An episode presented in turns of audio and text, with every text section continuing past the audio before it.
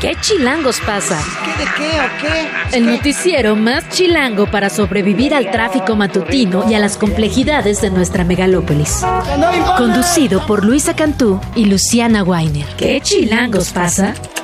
La información necesaria para amanecer, sobrevivir y disfrutar en la capital del país. Queremos que ustedes gocen. Música para bailar, señor. Aquí comenzamos.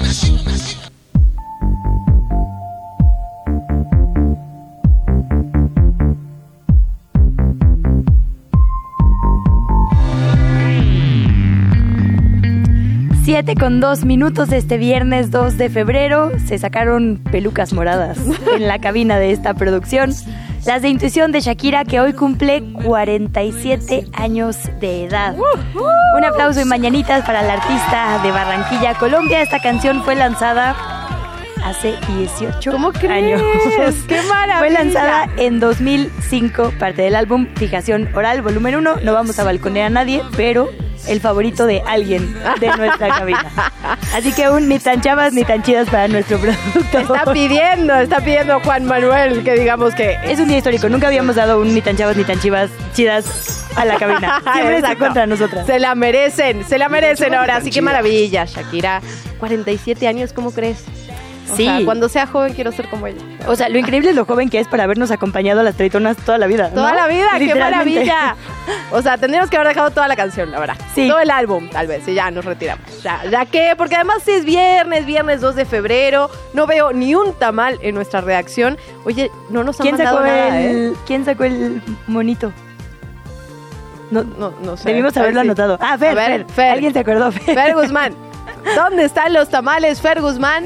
A mí me pone triste, no nos han mandado un desayuno en qué vamos, seis, siete, ocho meses. ¿Cuánto? Yo siento que Taylor Swift debería repartir la fortuna que está haciendo con su nueva fama de NFL entre las Swifties para Ajá. que Fer Ah. pueda traernos muchos tamales. Somos un montón. Wow, wow, ese salto, ese salto me gustó, me gustó, me gustó, querida Luisa Yo siempre pensando en redistribución. Sí.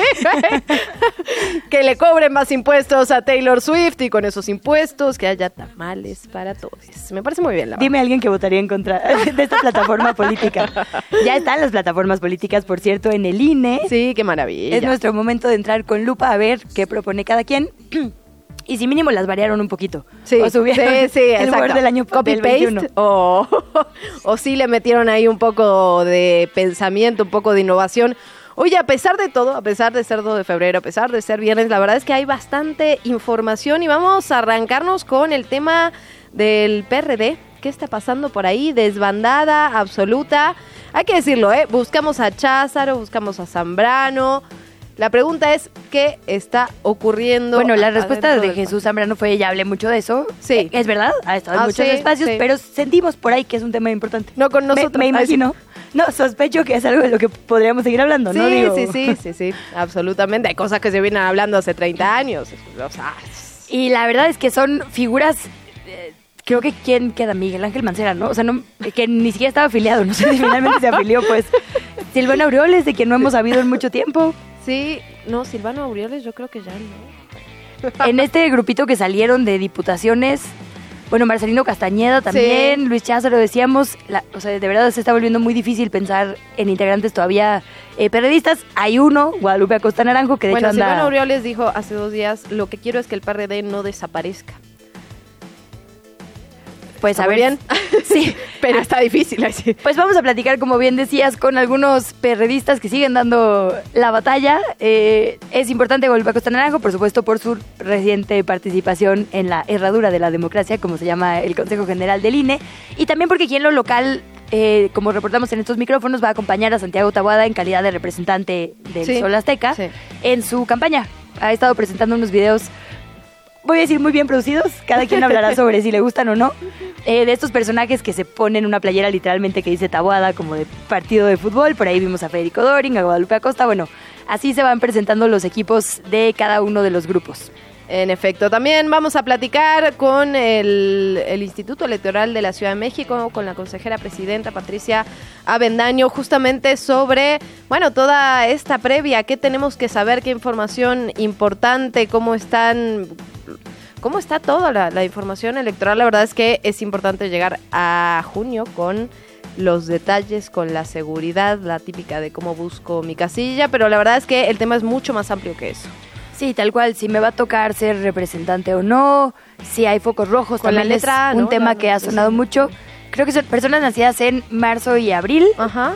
que hayan, eh, digamos, la base es, exacto, apellido cuya primera letra sea la letra A, lo vamos a hablar un poco más adelante.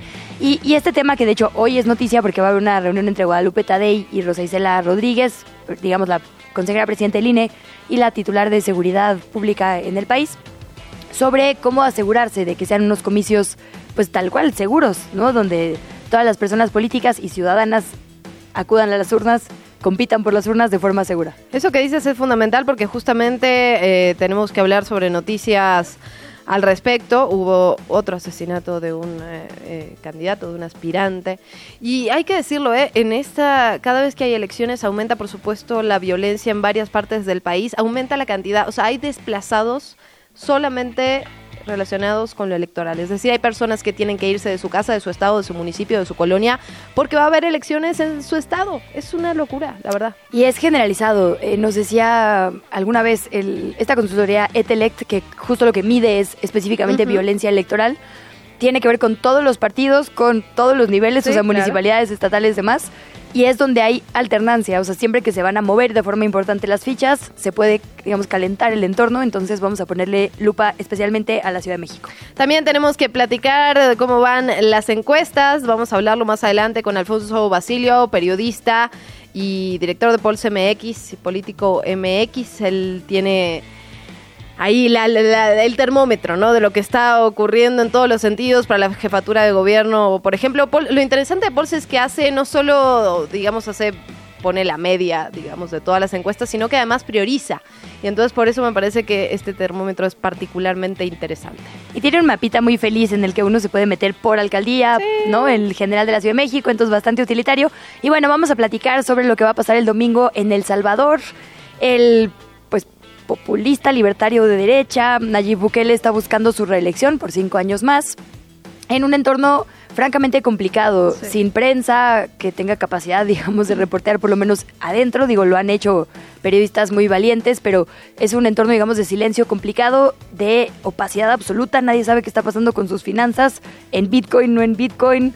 O sea, no sabemos cómo está la economía de El Salvador, no sabemos cómo está la seguridad, porque hay un montón de detenciones arbitrarias, cifras que reporta sobre disminución de la pobreza, que son controvertidas por la, eh, perdón, por la, de la seguridad y Sí. pobreza, que son controvertidas. Sí es verdad que la seguridad aparentemente habría mejorado a costa de los derechos humanos y la pobreza. Entonces, un país, digamos, un espejo en el que nos interesa mirarnos, porque el modelo Bukele ha sido, por lo menos, mencionado por amplios candidatos en toda América Latina, incluido nuestro país. En efecto, y hay, y hay que decirlo, el Faro además ha publicado en estos días, y lo habíamos platicado ya en medios y redes, este reportaje en el que eh, hay documentos de que el gobierno de Bukele negoció, digamos, con líderes de pandillas, incluso con cárteles mexicanos, para lograr la recaptura de un personaje central. Y, esto es algo que el Faro ha reportado en muchísimas ocasiones, digamos, eh, cómo el gobierno de Bukele en un inicio negoció con las pandillas para bajar el número de homicidios y así dar resultados a la ciudadanía. Ahora bien, hay un momento en el que este pacto se rompe. Hay un fin de semana absolutamente violento, sanguinario, en el que este pacto se rompe. ¿Qué pasa a partir de ahí? ¿Cómo llega Nayib Bukele a buscar la reelección cuando eso está absolutamente prohibido en más de cinco artículos de la Constitución? Entonces, lo vamos a platicar con Efraín Lemus, justamente periodista del Faro, coautor de este reportaje que ya mencionábamos. Y lo vamos a estar hablando en unos minutos más. ¿Te parece si arrancamos? Venga. La Fiscalía General de la República obtuvo nuevas órdenes de aprehensión en contra de los ocho militares acusados de participar en la desaparición de los 43 normalistas de Ayotzinapa, que hace una semana habían quedado en libertad provisional. Se había cambiado su medida cautelar, lo platicamos en este espacio. El abogado de los ocho militares aseguró a la prensa que todos se van a presentar voluntariamente a las autoridades para ser reingresados al campo militar número uno. No se conocen los delitos por lo que se le está imputando en esta nueva orden de arresto, pero de acuerdo con un testigo protegido de la Fiscalía citado por el periódico La Jornada, los soldados están acusados de tener vínculos con el crimen organizado. La consejera presidenta del INE, Guadalupe Tadei, informó que el día de hoy va a tener una reunión con el Gabinete de Seguridad del Gobierno Federal para escuchar el plan que la secretaria Rosa Isela Rodríguez va a proponer en torno a la seguridad de candidatos y candidatas rumbo al próximo 2 de junio. Explicó que el INE siempre acudirá a las mesas de trabajo en materia de seguridad, ya sean a propuesta de las autoridades o solicitadas por los propios partidos políticos. Resaltó que el instituto lleva a cabo un trabajo de coordinación con las autoridades en todos los niveles, federales y estatales, y los organismos públicos locales para que haya una jornada segura. La presidenta del INE habló sobre este bono electoral que se les autorizó ahora también a los ministros y a la Secretaría Ejecutiva, es decir, sí había un bono electoral que se aprobaba cada contienda porque para las bases del INE significa un trabajo que no nos podemos imaginar. Una elección, el truco de este año es que se cambiaron los niveles dentro del INE que lo podían recibir, incluyendo a las consejeras y consejeros. Ella aseguró que a pesar de eso no hay una violación a las políticas de austeridad y que no se considera, digamos, algo excesivo. También corrigió el monto que había publicado la prensa. Escuchemos. Creo que son eh, 325 mil en, en la plaza de, de, consejerías en dos, en dos eh, exhibiciones. Justo en el, en, el tema de la, las políticas de austeridad está incluido. Es parte personal. Es una tranquilidad laboral para el instituto lograr esta, esta cantidad nunca ha sido con otra intención. Yo creo que ya todos tenemos el depósito y hay que hacer sobre eso.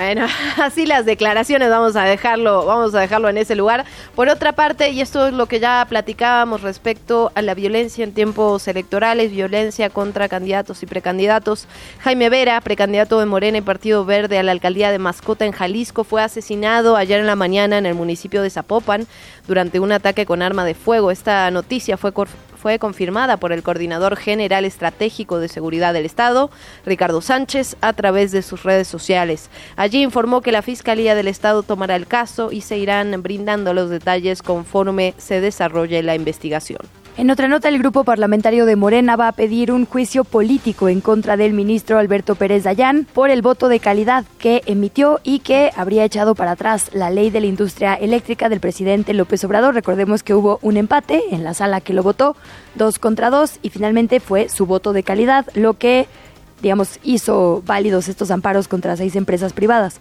En conferencia de prensa, Ignacio Mier, líder de los diputados y diputadas de Morena, aseguró que la Corte estaría incurriendo, según su visión, en una violación a la ley orgánica del Poder Judicial y acusó a los ministros de proteger intereses de particulares. Sobre la reforma en la que votó la Corte, sobre la que se pronunció la Corte, el diputado morenista Juan Ramiro Robledo, quien es presidente de la Comisión de Puntos Constitucionales, argumentó que había otro procedimiento antes de ejercer el voto de calidad. Tenía que ver con escuchar a otra de las partes que era quejosa. Escuchamos la voz de Juan Ramiro Robledo. A nuestro juicio, implica responsabilidad administrativa y política la Constitución, artículo 110, segundo párrafo, dice que los ministros y otras autoridades importantes de, de la Federación Mexicana son responsables políticamente por violar la Constitución o por violar una ley fundamental, una ley federal. Es el caso. Vamos a analizar esto y pronto haremos el planteamiento que corresponde. Digamos que en la discusión se dijo que se había omitido escuchar una postura que quería presentar la Comisión Federal de Electricidad para defenderse. Lo que está en el centro es que cambió el orden, digamos, de suministro, priorizando a la CFE y ciertas energías, entonces quedaron rezagadas estas empresas privadas que argumentan que no están compitiendo, digamos, de forma pareja con la CFE. Es verdad, sí, digamos que ahora se prioriza a la CFE porque es un ente público en la visión de esta reforma y en la visión de la competencia económica los ministros dicen no tendría por qué haber diferencia entre público y privado, tendrían Más que competir bien dice la Constitución, exactamente, o sea, la Constitución asegura que tal es cosa. Ahora bien, digamos lo interesante aquí es el tema del voto de calidad. La Suprema Corte de Justicia también respondió diciendo, digamos, de esta forma pone el artículo y todo, de esta forma se vota. Puede estar de acuerdo sí, con el voto de calidad es una cosa que el voto de calidad pues así ha sido siempre, incluso cita, digamos, eh, este comunicado de la Suprema Corte eh, eh, digamos, momentos anteriores en los que se ha usado el voto de calidad y nadie Está bien que explique, digamos, cómo funciona el voto de calidad. Lo cierto es que esta también es una pelea vieja, digamos, no vieja, pero una, eh, un señalamiento recurrente de algunos actores del el gobierno contra particularmente estos ministros.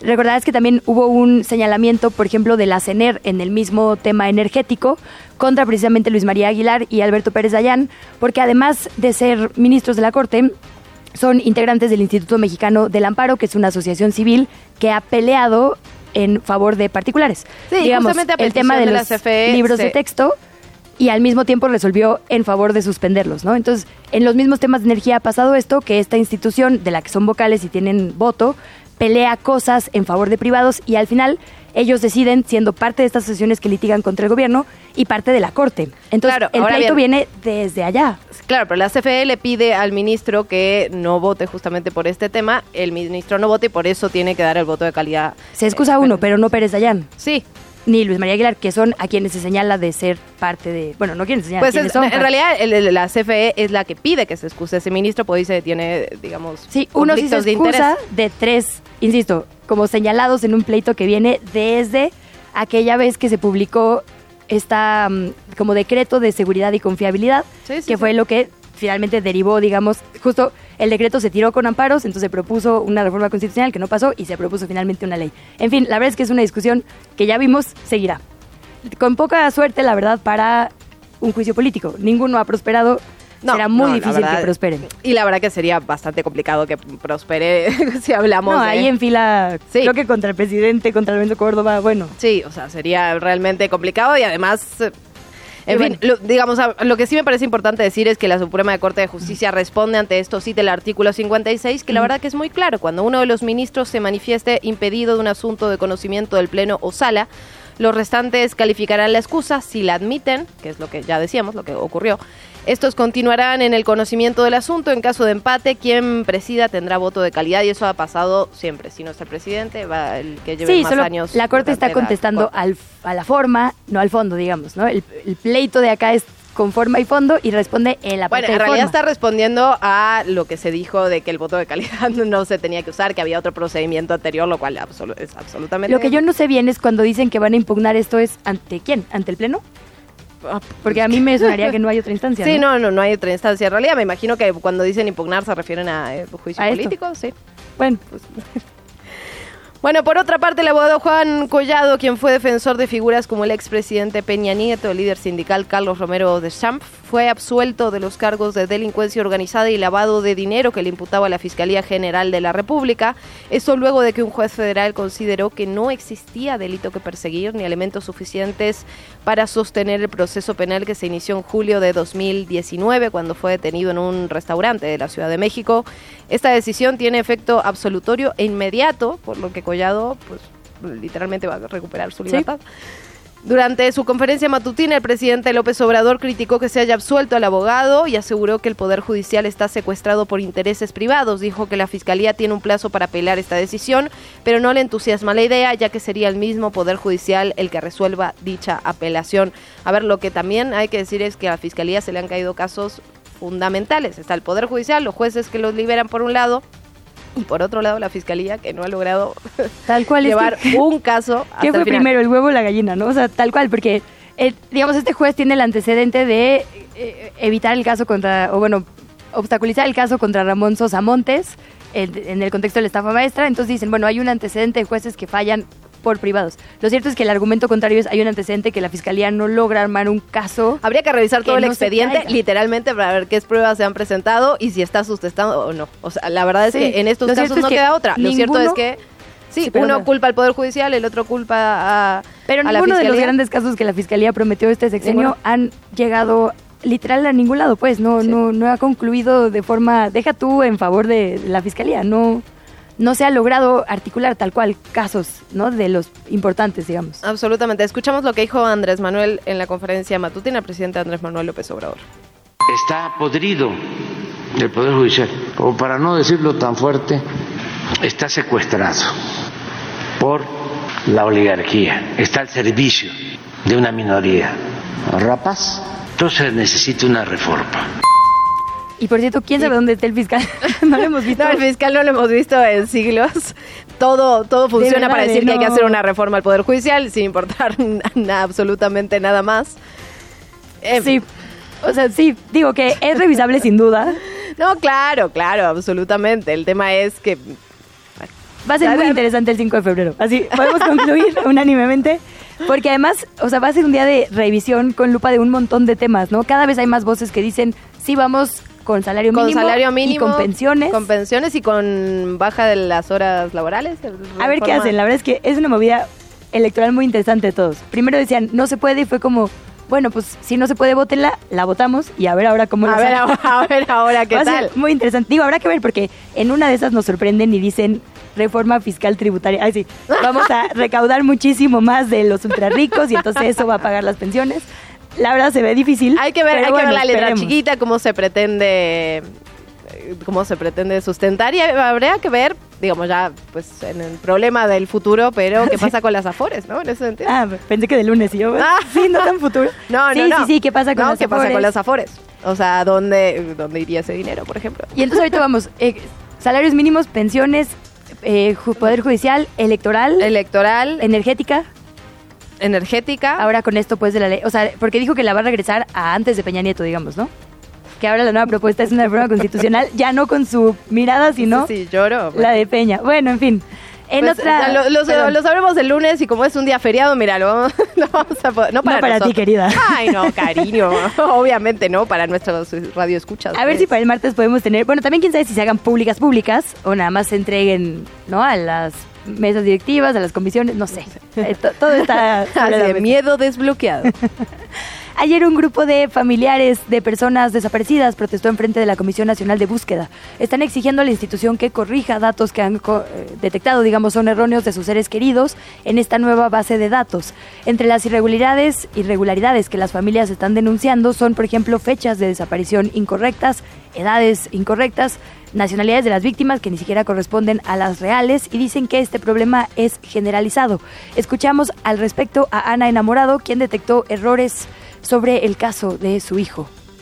hay muchos errores en los registros de los de con los datos de mi hijo. En un registro dice que, que se busca al reportante y a estas alturas dicen que no encuentran al denunciante, o sea, no me encuentran a mí. Aparte dice que, que Oscar fue desaparecido el primero de enero y que es de nacionalidad mexicana. Imagínense ustedes, están borrando de estas bases de datos a las personas migrantes. Bueno, nos vamos con más información. La Rosario Robles, exfuncionaria federal, dijo que la Fiscalía de la Ciudad de México confirmó la falsedad de la licencia de conducir utilizada para encarcelarla. Esto en el marco del caso conocido como la estafa maestra, la famosa licencia de conducir de la que tanto se ha hablado. Robles permaneció tres años en prisión porque la Fiscalía Capitalina consideraba que representaba riesgo de fuga justamente por esta licencia falsa. Después de cinco años de investigación, se señaló que un empleado de la Secretaría de Movilidad generó esta licencia. Ahora Robles procederá legalmente contra la persona que modificó su licencia de manejo con información falsa. Y a esto, a esto nos referimos, ¿no? Cuando hablamos Tal cual. justamente del tema del huevo la gallina, el Poder Judicial o eh, la Fiscalía presentando casos que Y como no si no hubiera, digamos, en, si la argumentación, si las personas que dicen, a las que están señalando, hicieron lo que dicen que hicieron, no debería ser tan complicado encontrar un motivo para fincarles medidas cautelares. Inventar una licencia suena... Es que, a ver, ese es el problema de nuestro sistema de justicia, la investigación. El problema de la investigación, digamos, desde los casos más básicos, no hay investigación. Bueno, que nos vayamos a corte, dicen 7.25, pausa, venimos. ¿Qué chilangos pasa? Regresamos. La entrevista. ¿Ya estás grabando? El día de ayer hubo un buen round entre representantes de los partidos en, el, en la sesión del Consejo General del INE. Como sabemos, hubo relevos, hay nuevas figuras que llegan a esta herradura de la democracia y entre las cosas que se mencionaron fue el momento actual del PRD. Sobre ello vamos a platicar con Guadalupe Acosta Naranjo, quien es precisamente representante del PRD ante el Instituto eh, Nacional Electoral y bueno, una figura que acompañará la campaña del Frente Opositor de Santiago Tabuada aquí en la ciudad. Bienvenido, Guadalupe, muy buenos días y gracias por acompañarnos. Al contrario, buenos días, un gusto saludarlos. Muchas gracias, Guadalupe. Pues eh, preguntarle con un diagnóstico de cómo está el PRD en este momento. Usted, digamos, tiene un conocimiento profundo y la verdad es que a partir de la renuncia, bueno, no a partir, pero con la renuncia de Luis Cházaro, creo que también se resignifica todo lo que ha ocurrido hasta este momento. No es la primera renuncia importante de dirigencias del PRD. ¿Qué está pasando en este momento? ¿Cuál es el termómetro? Pues mire, el partido está en una etapa de transformación, en una etapa de transición. Yo espero que para los próximos meses el PRD pueda hacer una oferta que sirva para que nuevos votantes, gente, eh, ciudadanos que pues, pues, tienen una opción más hacia la socialdemocracia, puedan mirar al PRD como una, como una alternativa. Eh, no es fácil, yo creo que el conjunto de los partidos políticos tienen una situación muy difícil, una crisis en conjunto, no, no, los partidos no están en su mejor momento, por decirlo de alguna manera. Sin duda. Pero los partidos son indispensables para que haya democracia en este país, así que ojalá puedan ser eh, una cosa renovada, algo que sirva para que la gente que no que no le tiene confianza a la vida política se pueda acercar, porque sin democracia, sin partidos políticos, pues tampoco hay una vida institucional. Guadalupe, dirigente, ayer en, en, este intercambio que tuvo, digamos, por ponerle de una forma, con el representante del PT ante el INE, con eh, Fernández Noroña, con Gerardo Fernández Noroña, le decía él que el PRD apoya a sus asesinos, es decir, que se alió con el PRI y el PAN, a quienes desde ese lado acusan de haber hecho un fraude en 2006 contra quien entonces era su candidato, y esta visión, digamos, coincide con lo que han dicho justo figuras históricas del PRD, eh, ya mencionábamos aquí a Cházaro, bueno, pero hablo de Marcelino Castañeda y demás, que dicen que el dirigente no ha visto a sus bases, sino ha hecho alianzas pues populares. Pues mire, yo no, yo no me quisiera meter mucho, yo la verdad tengo poca participación en el PRD. Eh, soy ahora su representante, sí, no soy miembro de ningún órgano de dirección, pero yo, yo quiero pensar que el PRD es una opción que pueda servir para que ciudadanos que quieren tener una alternativa socialdemócrata puedan participar. Pues ayer estaba yo hablando con Gerardo, evidentemente, habla de asesinatos y no, no se lo dije ayer, te lo diré cuando tengamos otra opción. Pues fíjese usted que en los últimos tres años el PRD ha sufrido 14 asesinatos. En el momento en que gobierna Andrés Manuel López Obrador, sea, nuestros muertos siguen existiendo en este momento. El, Morena no puede decir que la violencia se terminó en el país. Por desgracia, porque todo el mundo quisiéramos que esto no sucediera, sigue viviéndose momentos de enorme violencia, aún cuando gobierna López Obrador. Entonces, mm, a mí me parece que hay mucha falacia, una mucha doble cara de gente que se dice de izquierda y que no tiene nada que ver con la izquierda. Guadalupe, preguntarle también, justo por esto, usted, digamos, es un hombre de izquierda, ¿se siente cómodo con la alianza que hay con el PAN, por ejemplo, un partido que, digamos, históricamente ha sido conservador, ha sido de derecha? ¿Se siente cómodo con esta alianza que se ha generado entre PAN, PRI, PRD? Fíjese, es que eh, en este momento la, la batalla no es entre izquierda y derecha, sino entre demócratas y autoritarios. ¿No? Y lo que me parece es que de parte del gobierno, del poder público, hay un gran autoritarismo. ojalá fuera una batalla entre derecha e izquierda, pero no, es entre demócratas y autoritarios. Entonces, los que, los que queremos que en este país haya democracia hay que juntarnos, hay que reunirnos, hay que trabajar conjuntamente. Y ojalá enfrente se entendiera que la democracia es un elemento muy importante para el país y no sigan pensando en este sistema donde ellos quieren conservar el poder a costa de lo que sea. Nosotros hemos luchado mucho porque en México el presidente de la República no intervenga, que haya una elección imparcial. Pero hoy en este momento el presidente de la República interviene, interviene, interviene, interviene, interviene y luego todavía te vienen a dar lecciones de moral. No, no, ojalá eh, esta elección de Estado que estamos viviendo, donde el coordinador de la campaña de Claudio se llama Andrés Manuel López Obrador, desaparezca. Dejen que los ciudadanos resuelvan, decidan, voten y que el poder público deje de estar interviniendo. Preguntarle, eh, Guadalupe, por el proceso que vivirá el PRD digamos, como partido. Pasando las elecciones se renovará, de hecho, todos los dirigentes alargaron, digamos, sus periodos para pasar la elección. pensando solamente en este frente opositor, Alito se va después de las elecciones, Marco Cortés se va después de las elecciones, sus procesos empiezan en septiembre. ¿Qué va a pasar con el PRD? ¿Cuál es el futuro de eh, Jesús Zambrano al frente de esta, de esta institución?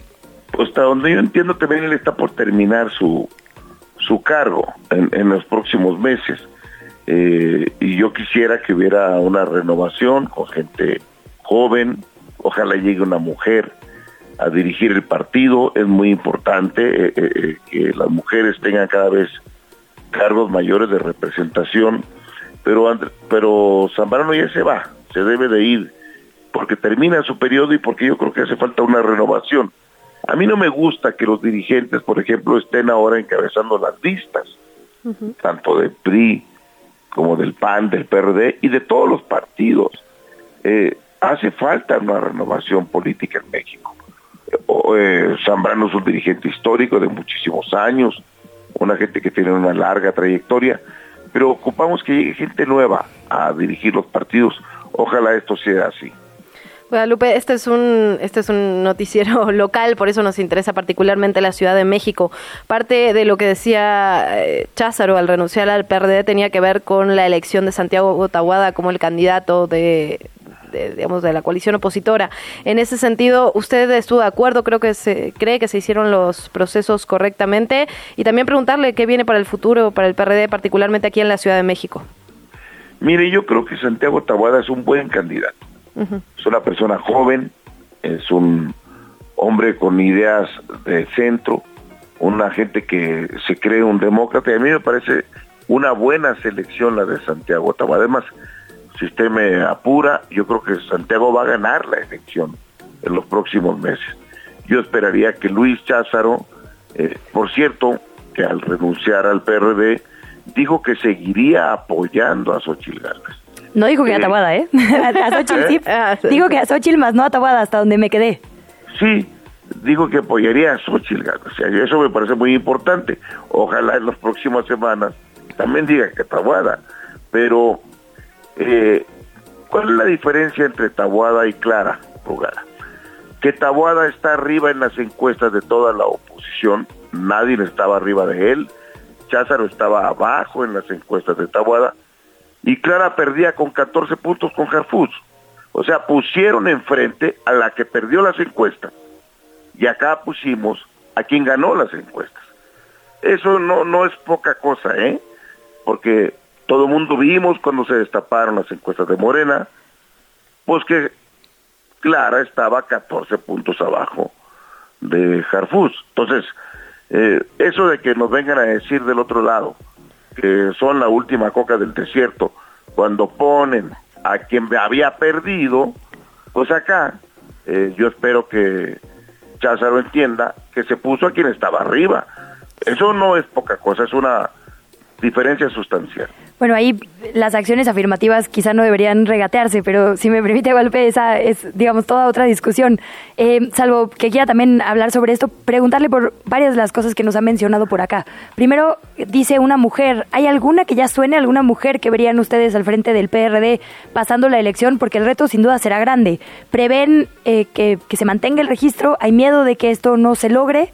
¿Cuál es, digamos, su mira y a la persona que, que pues le tocaría este paquete? Mire, el registro se va a mantener sin ningún problema.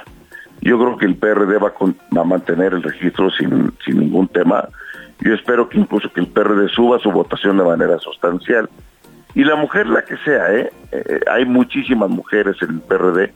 El PRD ha sido un partido que eh, ha sido pionero en la lucha por las mujeres, no estamos en contra de las acciones afirmativas, lo que yo digo de los 14 puntos que Clara tuvo menos que Harfus, pues no es un problema de mi voluntad, es un problema de una realidad.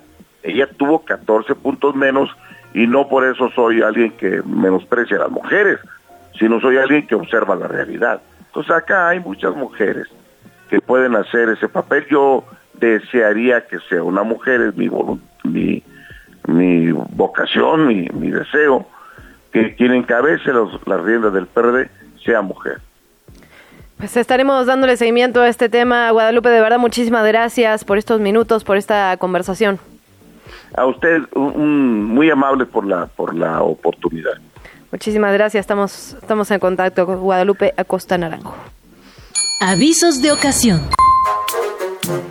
A partir de este sábado 3 de febrero y hasta el próximo lunes 5, la estación del Metrobús La Raza en dirección a El Caminero no tendrá servicio. Esto por obras que se están llevando a cabo dentro del carril confinado. El servicio en el sentido contrario sí se está brindando con normalidad. La entrevista.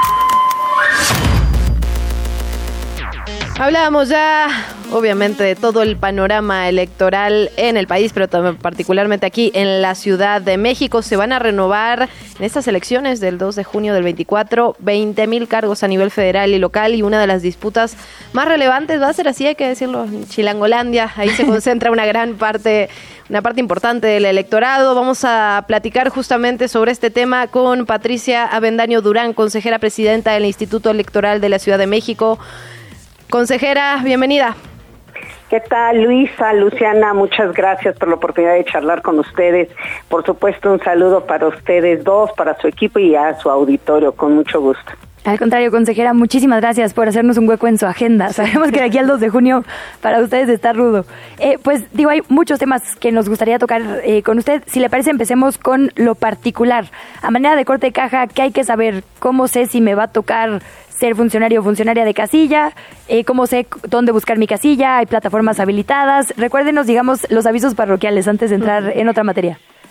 Claro, como parte de los avisos parroquiales, pues muy importante, ya como se apuntaba en la introducción de esta parte, comentarles que en la Ciudad de México se van a renovar 287 cargos, entre ellos la jefatura de gobierno, 66 eh, escaños en el Congreso de la Ciudad y 16 alcaldías con una figura colegiada que les acompaña ahora a los alcaldes y alcaldesas, que son concejalías, que son personas que están ahí para apoyar en las acciones de gobierno. Estamos hablando de que cerca de 8 millones de personas, habitantes, ciudadanas y ciudadanos de esta gran ciudad, podrán votar. También decirles que van a poder votar nuestros paisanos que están allende nuestras fronteras en cualquier lugar del mundo. Se está habilitando no solo la posibilidad del voto postal, también el voto por Internet a través de un dispositivo electrónico se les va a hacer llegar la posibilidad de que elijan no solo los cargos a nivel federal, sino también los de la Ciudad de México. Y también decirles que se va a habilitar en 23 consulados el día de la jornada, 23 consulados, 20 de ellos en Estados Unidos, uno en Canadá, uno en España y uno en Francia, para que puedan acudir a votar nuestros paisanos y no se pierdan esta oportunidad de decidir los destinos de la ciudad. Y con respecto a cómo poder saber si nos eh, seremos seleccionados, bueno, en colaboración con el INE ya está definida que van a ser los meses de marzo y abril los que serán seleccionados. Ustedes saben, se hace un sorteo entre las personas nacidas en esos meses y se va a dar prioridad a las personas cuyo apellido paterno empiece con la letra A. Entonces se hace esta doble, se le llama doble insaculación por mes y por apellido, por letra inicial del apellido, y ya próximamente eh, se les harán llegar las cartas en donde se les invitará entonces a hacer una, pues una exhortación a nuestras vecinas y vecinos, porque recordemos que son ellos los que reciben la votación el día de la, de la jornada, que es el 2 de junio, y pedirles que acepten de verdad eso una experiencia que debemos vivir, son decisiones importantes y entonces nosotros pues tenemos que participar, son nuestros vecinos quienes van a estar ahí en las secciones electorales que aglutinen un número de personas y entonces nosotros tenemos que acudir ahí a votar.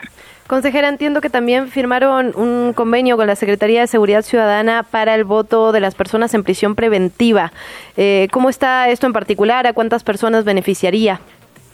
Sí, fíjate que qué importante que resaltes esto. Esto es una novedad en el proceso electoral de, de este año. Dos figuras. Una, que voy a hablar primero de ella, de las personas en estado de postración, son mm, personas que por alguna situación no tienen movilidad, ya sea por su edad o por alguna situación de discapacidad, en fin, a estas personas el INE está acudiendo, estuvo acudiendo a, si lo solicitaban, a expedirle su credencial de elector con un módulo móvil y se les está invitando para que nos indiquen si quieren que les hagamos llegar las boletas. En este caso, si así lo deciden, les haremos llegar las boletas tanto federales como locales e iremos en acompañamiento para darles esa oportunidad. Este voto va a ser voto anticipado, es decir, días antes, porque tendremos que ir a cada uno de los domicilios de las personas que decidan que quieren votar de esa manera y que tengan esta imposibilidad de moverse.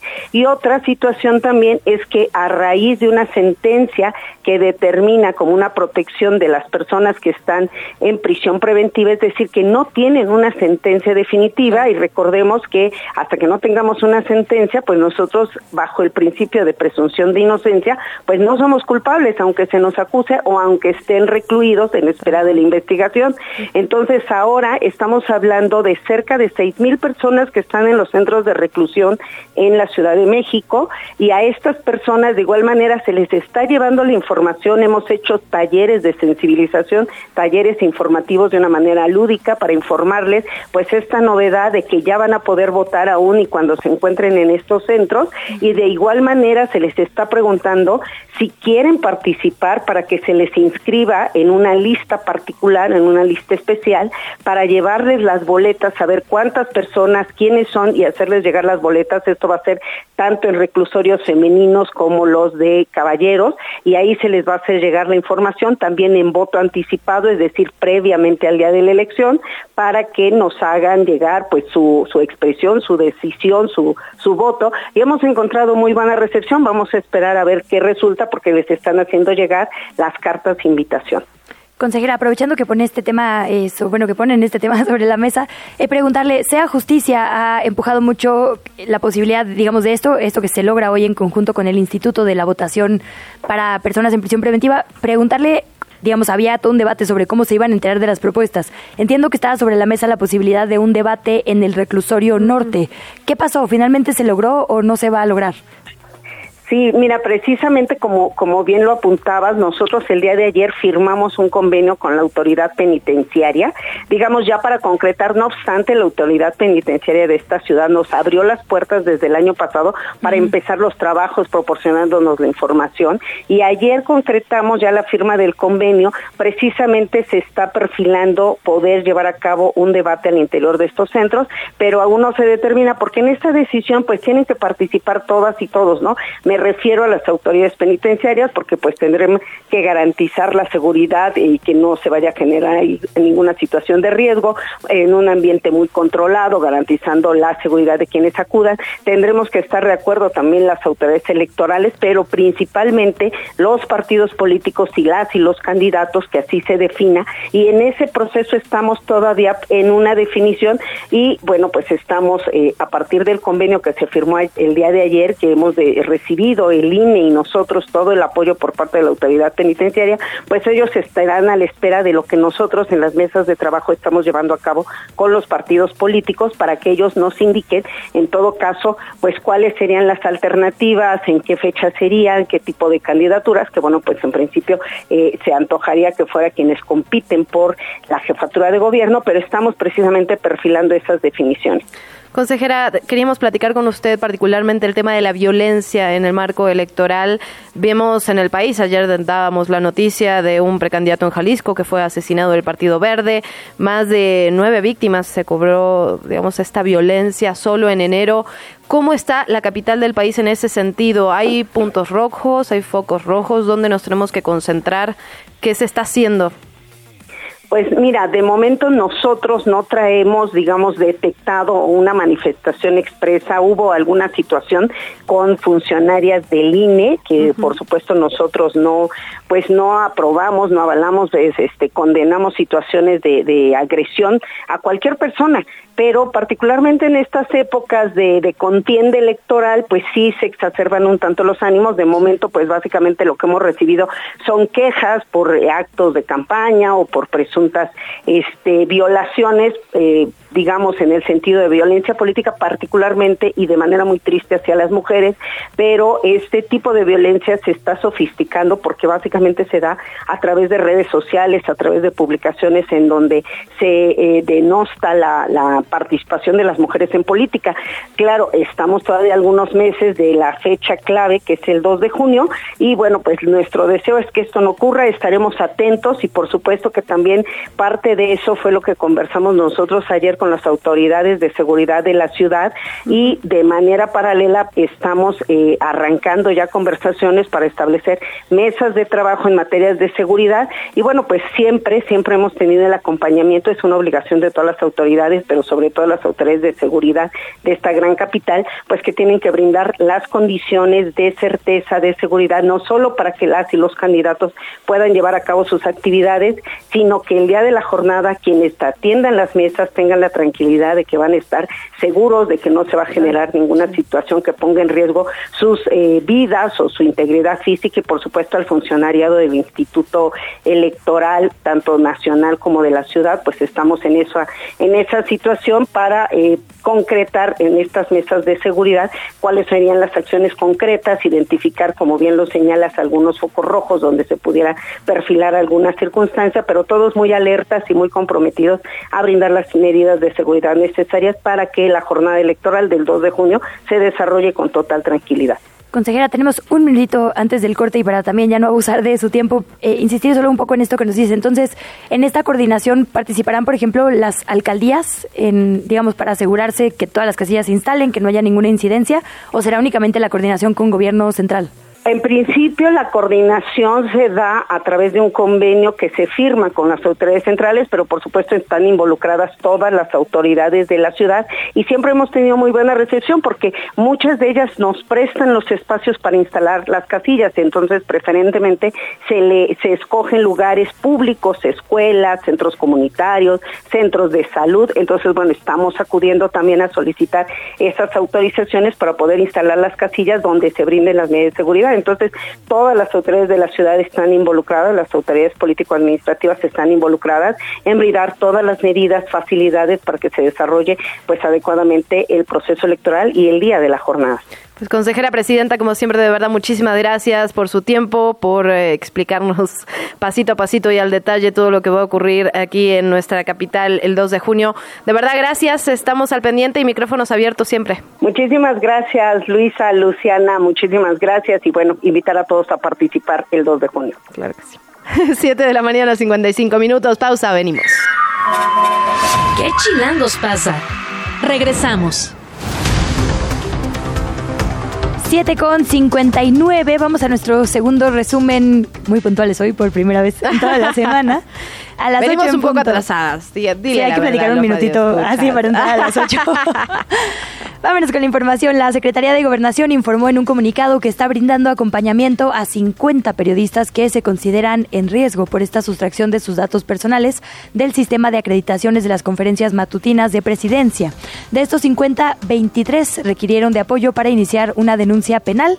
La Segovia informó que contactó a 32 periodistas incorporados al mecanismo de protección de datos y que acuden además a la conferencia mañanera para fortalecer este monitoreo que ya tienen de seguimiento y su plan de protección en caso de ser necesario. Bueno, y además... Ay, perdón. Es decir, ayer de hecho vi a varios tuiteando que estaban recibiendo WhatsApps y que estaban como monitoreando esa situación. Sí, sí, sí, sí, se está poniendo complicado en ese sentido. Hablemos también, hay más información electoral, como no, porque la coalición Sigamos Haciendo Historia y Morena dieron a conocer el tercer paquete de precandidaturas para el Senado, para las próximas elecciones, que van a buscar eh, representar a los estados de Aguascalientes, Ciudad de México, Durango, Guerrero, Morelos, San Luis Potosí, Sinaloa y Tlaxcala. Aseguraron que las encuestas para la selección de las y los precandidatos fue un proceso transparente, abierto y democrático. Aquí lo hemos hablado muchas veces y siempre nos han dicho encuestas, encuestas, encuestas. Ciudad de México, interesante, el precandidato Omar García Harfush y la segunda fórmula es Ernestina Godoy. Sí, digamos, seguro esas, los dos quedarán, ¿no? Difícilmente no alcanzarán Sí, votación completa en la capital. Absolutamente.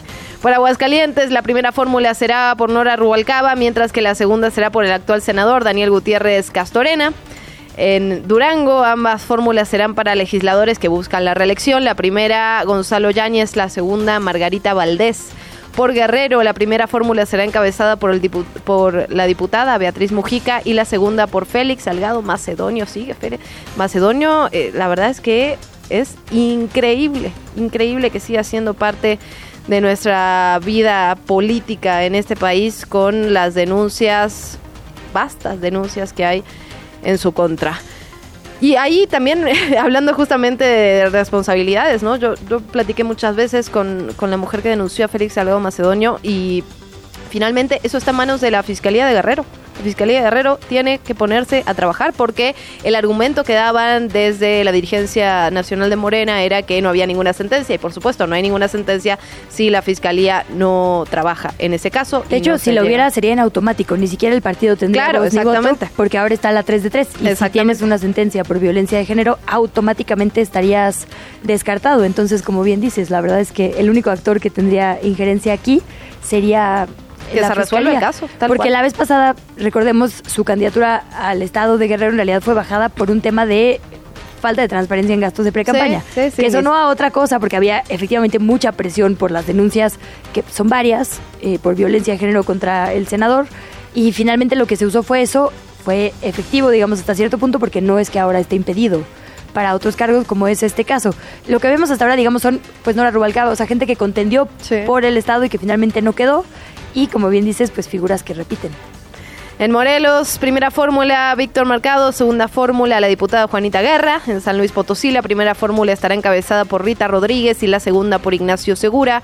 Sinaloa, nuevamente repetiría la senadora Imelda Castro y Enrique Insunza, que encabeza la segunda fórmula.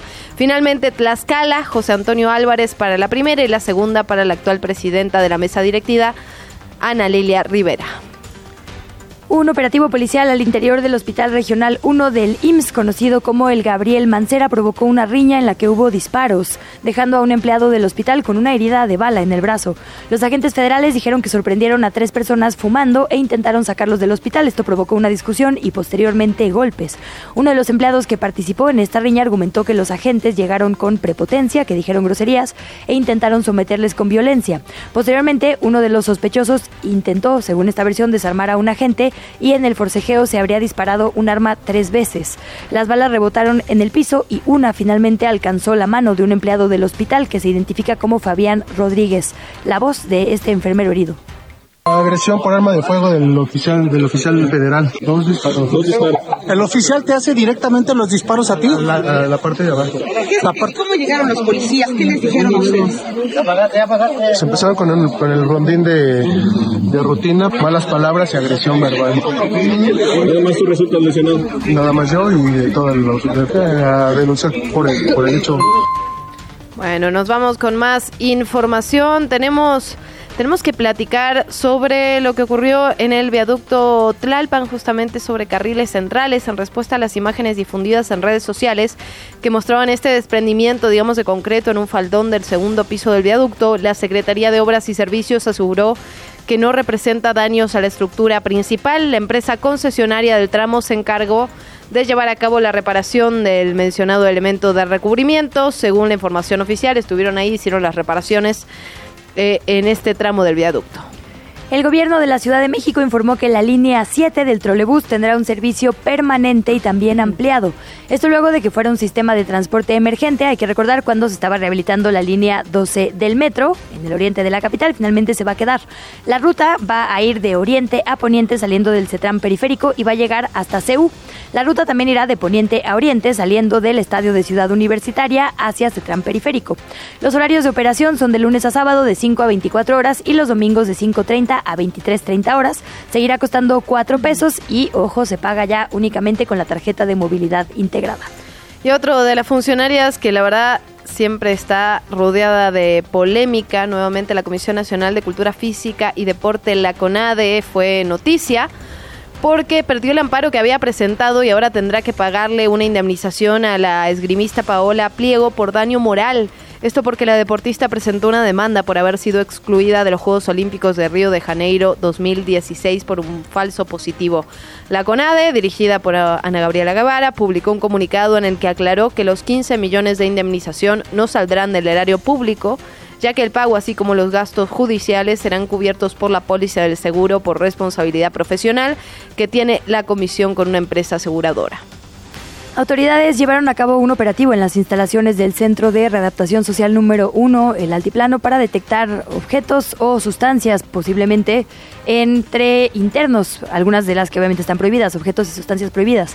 Se informó que se revisaron los dormitorios, las estancias, áreas comunes, patios, estacionamientos y el exterior del penal, que se ubica en el Moloya de Juárez, en el Estado de México. En el operativo participaron elementos de la Sedena, la Guardia Nacional, el Servicio de Protección Federal y hasta el corte de caja de hoy no hay ningún incidente que reportar.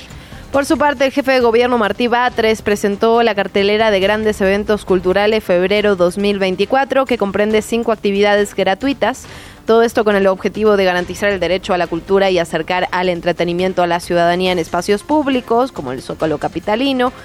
Entre ellos está el concierto Baila con tu amor, donde estará la Sonora Santanera para celebrar el 14 de febrero a pura cumbia. Vamos a escuchar al jefe de gobierno. Febrero es el mes del amor y en el Zócalo Peatonal de la Ciudad de México vamos a celebrarlo. Y nos va a acompañar el día 11 de febrero a las 17 horas o desde las 17 horas en adelante la Sonora Santanera. Va a estar ahí con todo su repertorio. Le vamos a entregar un reconocimiento por sus 70 años. Y junto con la Sonora Santanera van a estar Raimix y Aarón y su grupo Ilusión. Ya te vi. Sí, moviendo los hombritos. 11 de febrero entonces, o sea, es para festejar el 14, pero no se hace el mismo 14, es el 11 a las 5 de la tarde. Sí, para que nada estorbe con el horario laboral. Bueno, el 14 ya debería de ser. Ahí sí ya. Ah. adoptemos la fecha. En fin, bueno, en lo que es información, eh, digamos, de lo que hablamos hace un momento, esta es la primera vez en la capital del país en la que las personas que están en prisión preventiva podrán emitir su voto en las próximas elecciones. Un total de 4.049 personas que están bajo esta medida cautelar cumplen con los requisitos para poder votar este año. Lo escuchábamos de voz de la consejera presidenta. Lo cierto es que sin sentencia nadie tendría por qué perder sus derechos político-electorales. En realidad hay toda una discusión sobre si alguien tendría que perder derechos político-electorales, pero bueno, en la letra principio. eres inocente si no tienes una sentencia, entonces podrías votar. De acuerdo con María Luisa Flores, vocal ejecutiva del INE, las y los interesados deben cubrir tres condiciones. Estar en el padrón, proporcionar una ficha técnica y tener acceso a las huellas digitales. Se van a colocar urnas físicas con las medidas habituales para garantizar que el voto en prisión sea informado, seguro y en secrecía. El jefe de la policía capitalina comentó que quienes ingresen a los penales como parte de esta jornada electoral deberán hacerlo, por supuesto, con los protocolos que se establecen, tanto de vestimenta como de seguridad. Tenemos que hablar también de lo que están haciendo los candidatos y candidatas a la jefatura de gobierno. La precandidata morenista eh, al gobierno capitalino, Clara Brugada, informó a través de redes sociales que se sometió a una intervención quirúrgica en la cadera, por lo que ocupará los próximos días para su recuperación. Adelantó también que a mediados de la próxima semana va a retomar sus actividades y estará lista para caminar por las calles de las colonias y pueblos de la Ciudad de México. Ha sido muy interesante que los tres se han pronunciado en estos días sobre el agua. Sí, no, pues, y no es para menos, ¿no? No es para menos. Y es interesante porque hay algo de razón y hay algo de política en cada uno. Clara Brugada decía, es un tema de las construcciones corruptas desmedidas. Santiago Tabada, que además anunció que va a ser un equipo para analizar específicamente este tema, decía es por la falta de inversión en SACMEX. Entonces, muy interesante. Tabada sumó a las actividades de sus días em, críticas, digamos, sobre el servicio que está ofreciendo actualmente la línea 12 a las personas usuarias. Dijo que hay negligencia en esta obra recién aperturada nuevamente y Salomón Chertorivsky también habló sobre su agenda en los próximos días.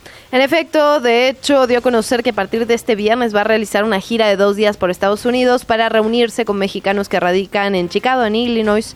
El candidato dijo que este viaje para conversar y escuchar las problemáticas que enfrenta la comunidad que emigró desde la capital del país y además anunció que fue invitado para ofrecer una plática en la Universidad de Chicago a jóvenes que estudian la maestría de políticas públicas se mueven las cosas a pesar de estar en las famosas intercampañas y de eso vamos a seguir platicando.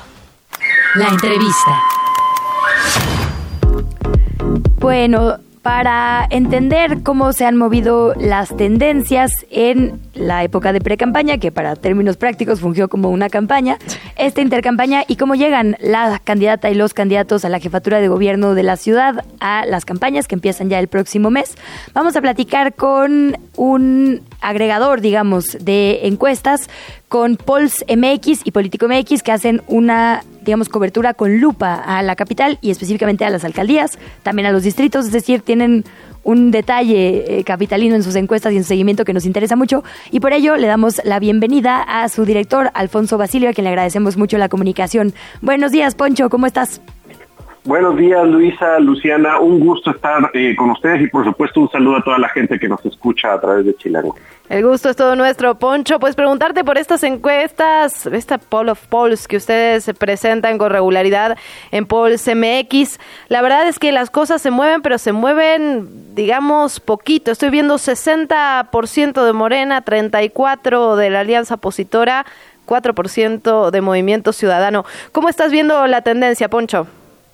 Es correcto. Creo que vale la pena eh, decir, eh, eh, ya, mencionando los números, que como es una agregación de encuestas, lo que hacemos es un modelo matemático, se nutre de las encuestas publicadas, las, las creíbles, las fehacientes, y a partir de eso creamos una tendencia, pues digamos, lo más real posible de acuerdo a los resultados de esas encuestas. Entonces, digamos, e, este ejercicio se hace en Estados Unidos y en Europa buscando eh, tratar de, digamos, de eliminar algunas encuestas que, diría el argot político, están cuchareadas, ¿no? Como que le vas eh, midiendo de acuerdo justo a las cuestiones matemáticas. Entonces, sí, efectivamente, como bien menciona Luciana, eh, hemos visto poco movimiento. Creo que tiene que ver con, digamos, el, periodo vacacional, obviamente el periodo de, de pre-campaña, que no fue de tanta actividad.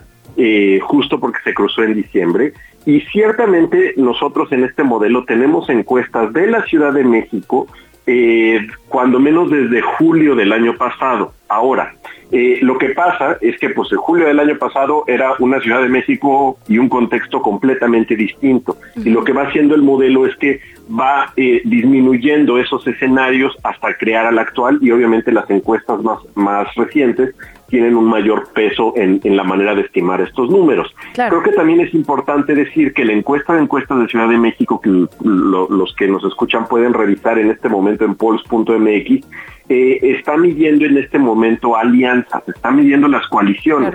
Aparece Morena, PT y Partido Verde con 60%, como bien decías, PAN, PRI, PRD con 34 y MC que va sin alianza con 4. Eso también es, una, es un dato importante porque en todo ejercicio estadístico, cuando uno mide coaliciones y cuando uno mide eh, nombres de candidatos o candidatas, hay una diferencia que puede ser relevante. Es decir, cuando uno ya le pone cara a quién está abanderando tal alianza o coalición, entonces puede que te decantes mejor o como lo ubicas más por nombre, entonces señales este, por quién tienes tendencia para votar. entonces nosotros haremos este cambio de nombre para el primero de marzo, que es cuando inician las las, las campañas y entonces eh, probablemente también veamos algún cambio un poquito en la tendencia. Y ya nada más para terminar de responder la pregunta es, efectivamente, ha habido poco movimiento en estos últimos meses. Nosotros estrenamos este ejercicio a inicios de diciembre eh, eh, y, la verdad es que es, es, es pues de acuerdo a lo que las encuestas están publicando, hay una tendencia a favor de Morena en este momento en la Ciudad de México. Justo, Poncho, preguntarte, ah, digamos, en todo este seguimiento que hacen desde julio, eh, efectivamente todavía no le ponemos cara, pero bueno, la ciudadanía sí lo hizo en noviembre. Y lo pregunto porque, digamos, en julio, como bien dices que era otra ciudad, Morena tenía 55. En noviembre, que finalmente se anuncia que será Clara Brugada y no cualquiera de los otros aspirantes, había un 58 y sube a 60. ¿Influyó de alguna manera el nombre? Y lo pregunto también porque eh, con el PAN pasó lo contrario. Tenía un 38 en julio, es decir, estaba mucho más alto. En noviembre, que se anuncia Santiago Tabuada, iba por 35 y finalmente hay una pequeña caída hacia 34. Movimiento Ciudadano, eh, no, digamos, tuvo definición de precandidatura única en septiembre eh, y pues sí, ese es el que menos se ha movido, ¿no? Pasó, digamos, de un 6 a 5 y 4, pero la tendencia también parece ir hacia abajo. No hay, digamos, ninguna afectación, tiene que ver con momentos generalizados o pudo haber afectado ya una definición de nombres. Eh, la, verdad es que sí pudo haber afectado, pero ciertamente como estamos en esta en esta parte en la encuesta de encuestas mostrando solo mediciones por coalición, una vez que hagamos el ajuste eh, a cambiar a, los nombres de los candidatos a partir del inicio de las campañas, entonces podríamos ver un efecto como mucho más marcado y si esto se corrobora, es decir, que a partir del nombramiento de Clara Brugada se nota un alza en la tendencia a favor de Morena o si a partir del nombramiento de Tabuada también hay un hay una disminución. Eh, eh, porque digamos el, el, cambio que haremos no es nada más estético en poner el nombre a, diferencia de la coalición sino que se ajusta el modelo no eh, pero pero sí sí es bien interesante y qué bueno que estamos haciendo este ejercicio y toda la gente lo puede hacer desde sus casas que puedes ver todas las mediciones desde julio hasta hasta la fecha de hoy 2 de febrero de cómo se han movido las tendencias y sobre todo de cuántas encuestas están nutriendo este ejercicio pues para darle esta, esta veracidad que tiene. Poncho, yo te preguntaría, en los anteriores ejercicios que hizo Polls.mx fueron finalmente con los resultados en mano, la verdad es que estaban muy alineados. Yo te preguntaría, con esta experiencia que ya tienen, ¿crees que 26 puntos porcentuales se pueden, son irreversibles, digamos, en cuatro meses? Es decir, ¿el arroz se coció o todavía, todavía hay carrera? No, yo creo que eh, sería irresponsable decir que el arroz ya se coció. Eh, creo que falta mucho y definitivamente, y por eso hago tanto énfasis en eso, eh, en el momento en que cambiemos a, nombres de candidatos y comiencen a salir más encuestas, entonces tendremos números distintos. No es que esté a favor o, en contra de algunos, sino más bien creo que es cuando la carrera comienza formalmente y entonces estos ejercicios tendrán un valor todavía mayor en ver cómo se van moviendo las tendencias día por día. En, el, en las encuestas nacionales, digamos, la mayoría de las casas encuestadoras hacen una relación directa en la aprobación que tiene el presidente López Obrador y la aprobación que tendría eh, Claudia Sheinbaum. ¿Hay alguna relación en lo local, Poncho, que ustedes vean? Eh, ¿Le dan ustedes un 54% de aprobación al actual jefe de gobierno, Martí Batres? No sé si de ahí también tengan histórico, digamos, cómo dejó Claudia y cómo llega Martí, si hubo alguna variación importante. ¿Y ves tú que esto incida de alguna manera en los números locales?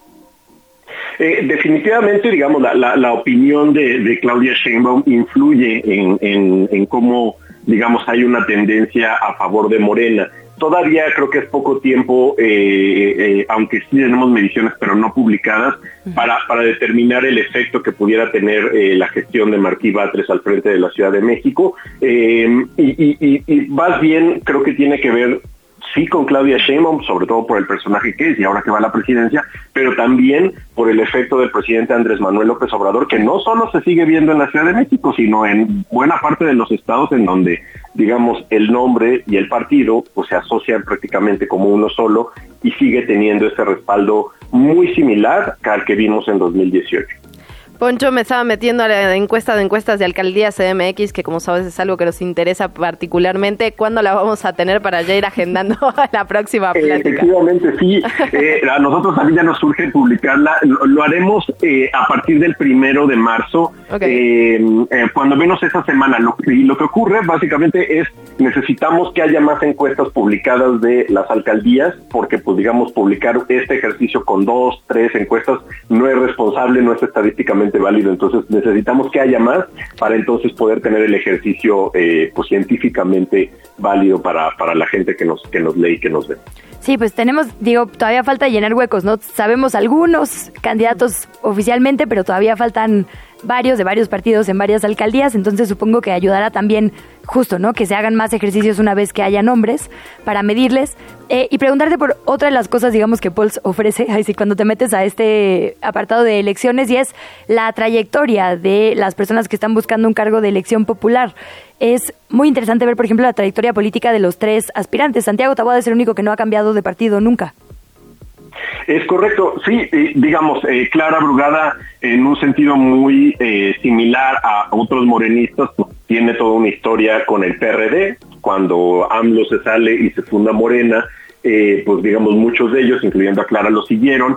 Salomón Chertorivsky, pues, digamos, es, es, también un perfil interesante porque, digamos, no es para nada un novato en la función pública y como es bien sabido, pues trabajó en sexenios de panistas, específicamente eh, con el de Felipe Calderón. Entonces, sí, es cierto, y, Santiago Taboada, digamos, pues es un panista, por decirlo así, de cepa, ¿no?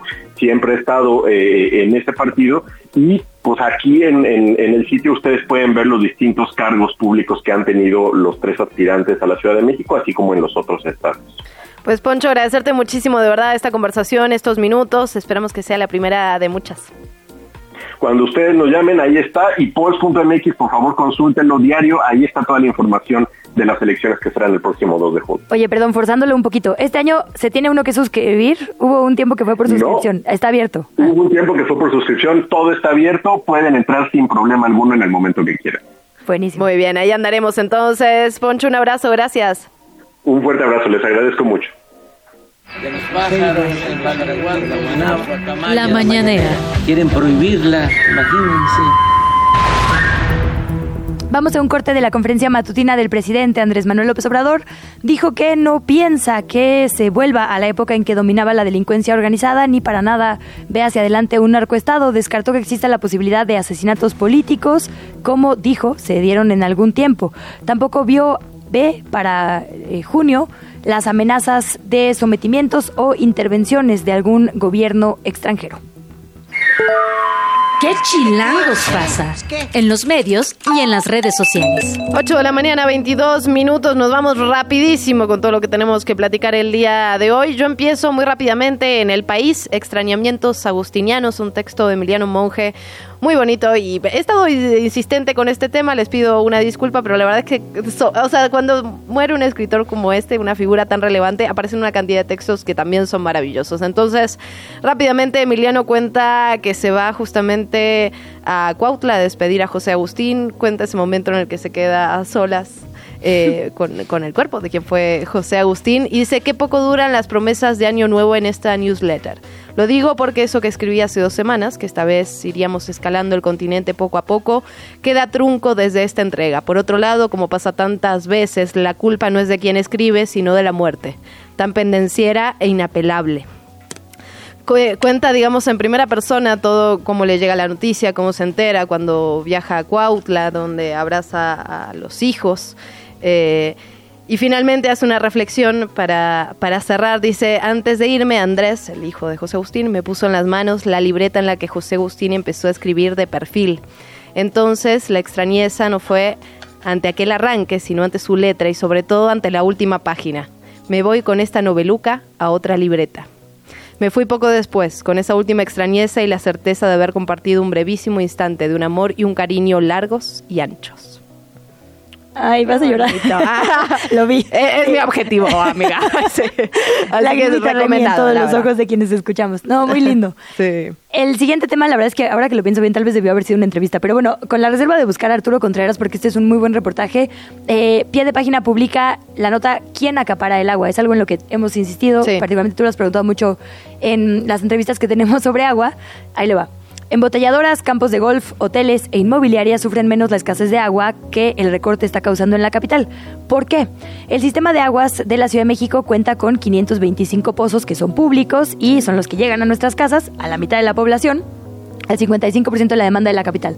Sin embargo, hay otros 782 pozos de los que no hablamos que están en manos de empresas y entes privados que están extrayendo más agua que el sistema público. Entonces, Nos claro, sorprende. nosotros nos bañamos en tres minutos, nos lavamos los dientes en La 30 canción de Taylor segundos. Swift para bañarte, le cerramos para lavarnos las manos. Y la verdad es que mientras no se acaben los pozos, estas empresas, campos de golf, embotelladoras, hoteles e inmobiliarias, difícilmente va a haber una diferencia. Entonces, claro, qué bueno que estemos teniendo esta conversación sobre conciencia particular Sí, y claro, ciudadana, claro, pero claro. el cambio tendría que ser sistémico y sobre todo de regulación a estas concesiones, ¿no?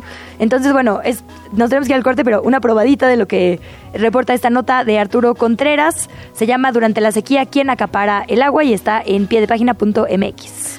Muy bien, entonces ya nos quedamos sin tiempo. Sí, Ah, nos dicen que sí, así que son las 8.25. Pausa, venimos. ¿Qué chilangos pasa? Regresamos. La entrevista. ¿Ya estás grabando?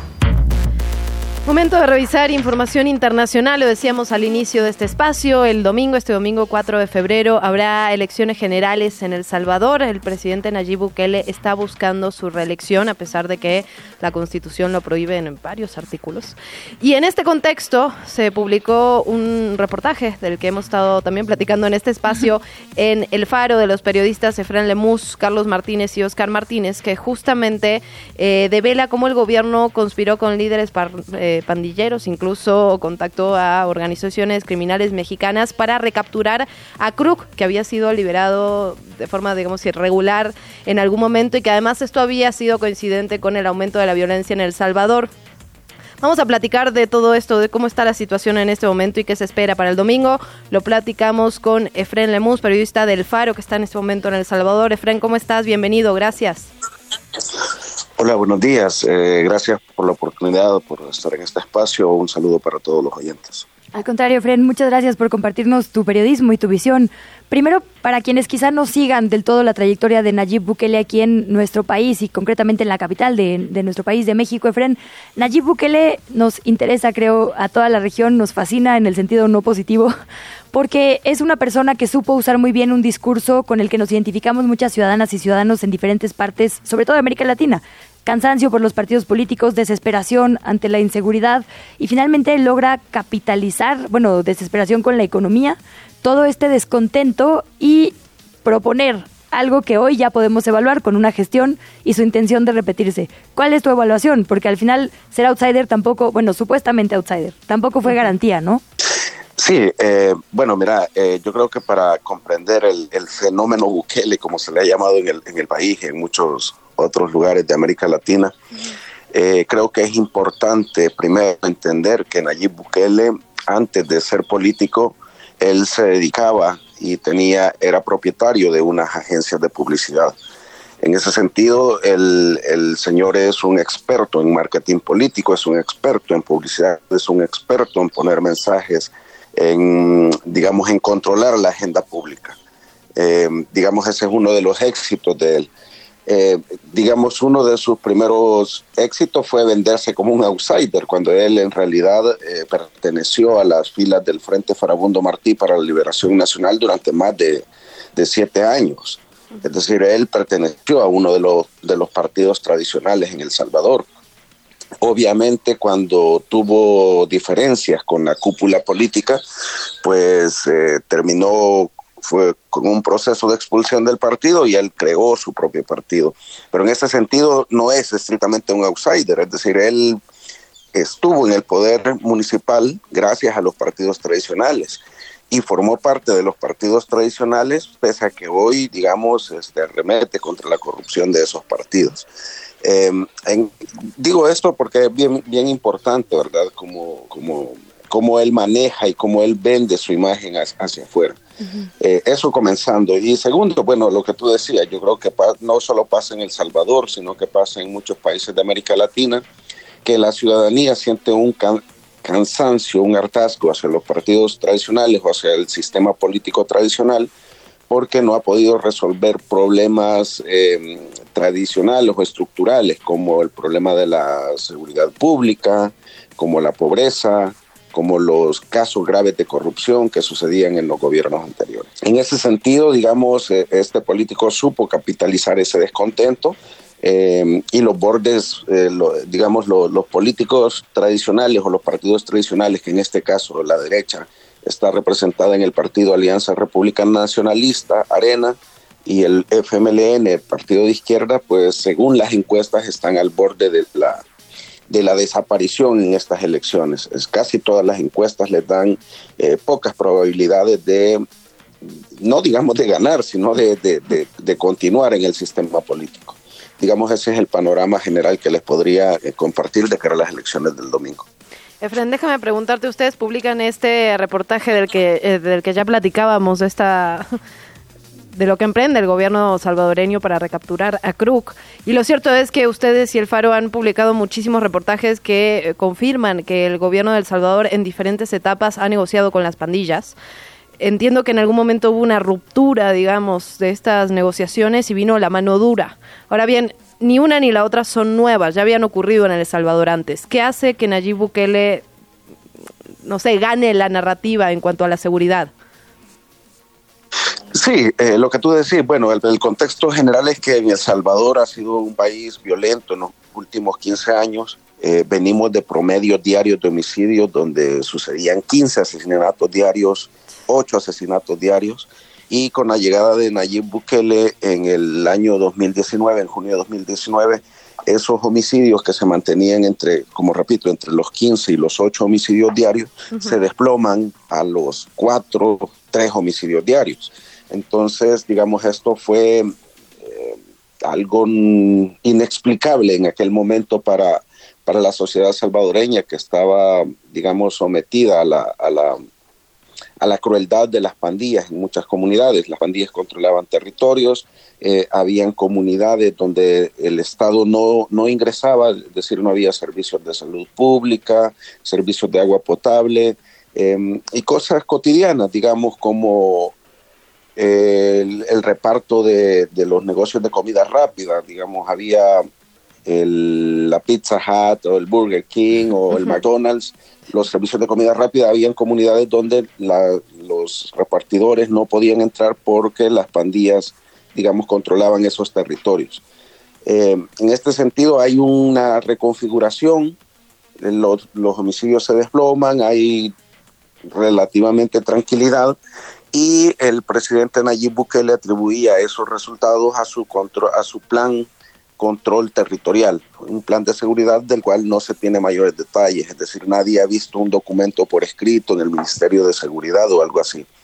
Las investigaciones periodísticas lo que revelaron durante los, los primeros dos años de su mandato es que tras esa reducción de homicidios lo que realmente existió fue una negociación con las pandillas. Eh, digamos, este es un, tema un poco largo y complejo por la cantidad de actores que intervienen, pero uno de esos pandilleros que estuvo en la mesa de negociación se llama Elmer Canales Rivera, conocido en el, en el bajo mundo como el Crook, una persona que fue capturada por secuestro y homicidio, que estaba condenada a 40 años de prisión y que estaba solicitada en extradición por los Estados Unidos.